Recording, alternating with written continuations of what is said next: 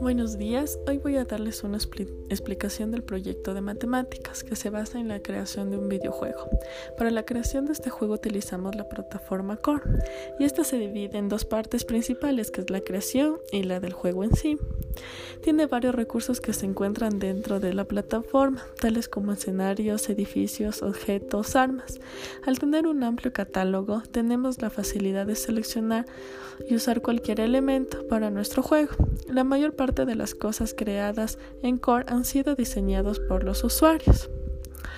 El nombre de nuestro juego es Jumpir Gamer. En sí se trata de un avatar en que va saltando y va atrapando monedas hasta ganar la mayor parte de ellas. Para hacer este juego utilizamos diferentes recursos matemáticos, entre ellos un plano en 3D con X, Y y Z.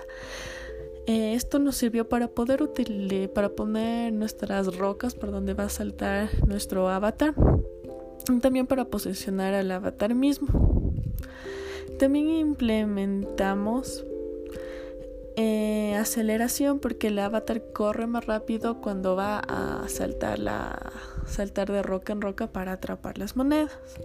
También podemos observar la ley de gravedad cuando nuestro avatar cae. Estos son ah, prácticamente los recursos matemáticos que se utilizó en nuestro juego. Muchas gracias.